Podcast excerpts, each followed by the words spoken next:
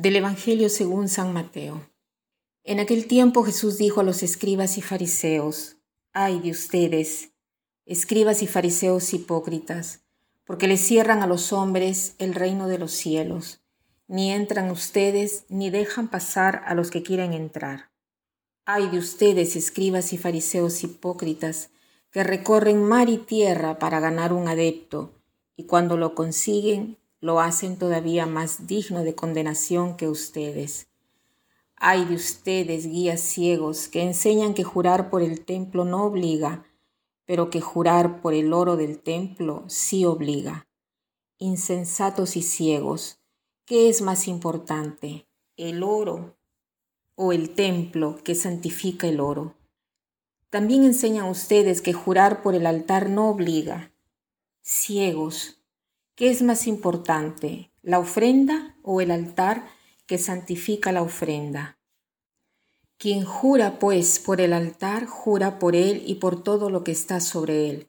Quien jura por el templo, jura por él y por aquel que lo habita. Y quien jura por el cielo, jura por el trono de Dios y por aquel que está sentado en él. Este pasaje de Jesús se encuentra después de otra afirmación eh, donde Jesús eh, llama a los escribas y fariseos eh, hipócritas porque dicen y no hacen. Jesús aquí habla más clara y largamente de la hipocresía. La hipocresía es un pecado que Jesús no puede soportar. Entonces, ¿por qué la hipocresía es el pecado por antonomasia? ¿Qué cosa quiere decir hipócrita? Quiere decir actor, el que se pone la máscara, el que actúa. Entonces, el hipócrita es el que actúa en la vida, que hace ver lo que verdaderamente es. Quiere ser, quiere siempre sacar provecho personal, siempre quiere manipular la realidad a su favor. El hipócrita es aquel que habla, pero lo que dice no lo hace, porque la hipocresía es el pecado de los pecados para Jesús.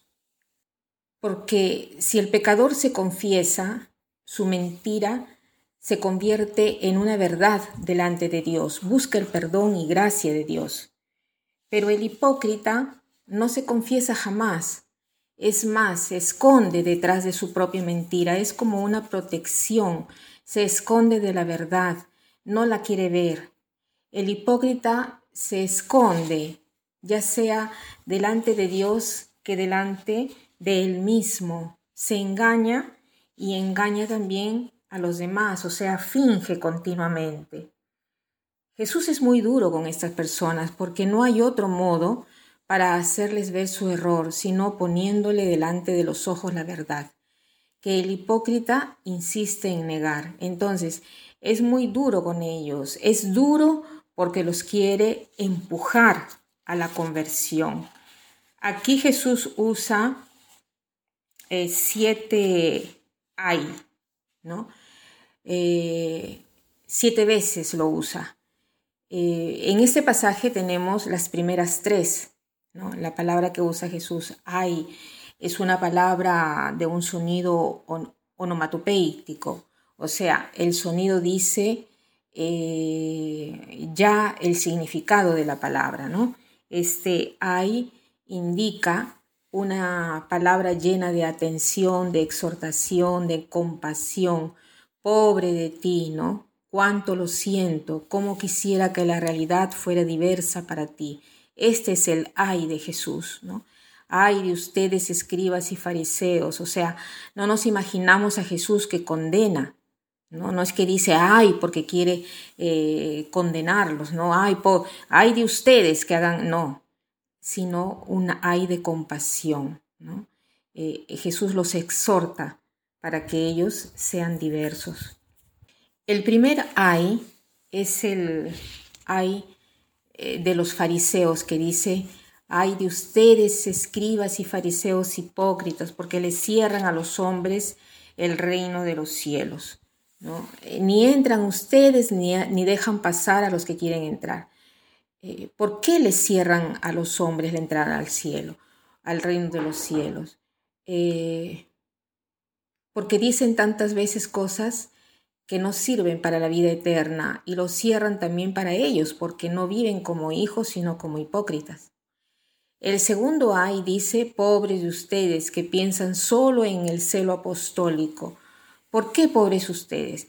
Porque este celo apostólico lo tienen solo para alabarse, no por el bien de las personas. O sea, ¿cuántas veces en la iglesia existe este celo apostólico, querer hacer tanto, tanto, para decir cómo somos buenos, eh, somos numerosos, somos fuertes? ¿no? Y el último ay de vosotros es el que se refiere al abuso del juramento. Eh, en tiempos de Jesús existía una práctica del juramento que no obligaba si uno lo hacía por el templo, o sea, si usaban formas de juramento que quien lo pronunciaba era obligado al respeto. Había mucho respeto por Dios, su nombre no se podía pronunciar jamás. Y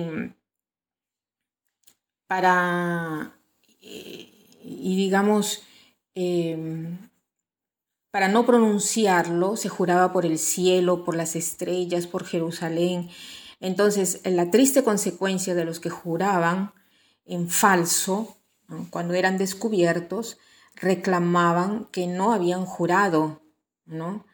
Eh, Dios entonces em, eh, no habían jurado ellos por Dios, entonces no eran obligados a mantener el juramento. He ahí la hipocresía de ellos, ¿no? ¿no? Ellos decían, no, nosotros no hemos jurado por Dios, no estamos obligados a eh, mantener el juramento que hemos hecho, ¿no? Entonces, eh, nuestra vida es diversa de la del tiempo de Jesús.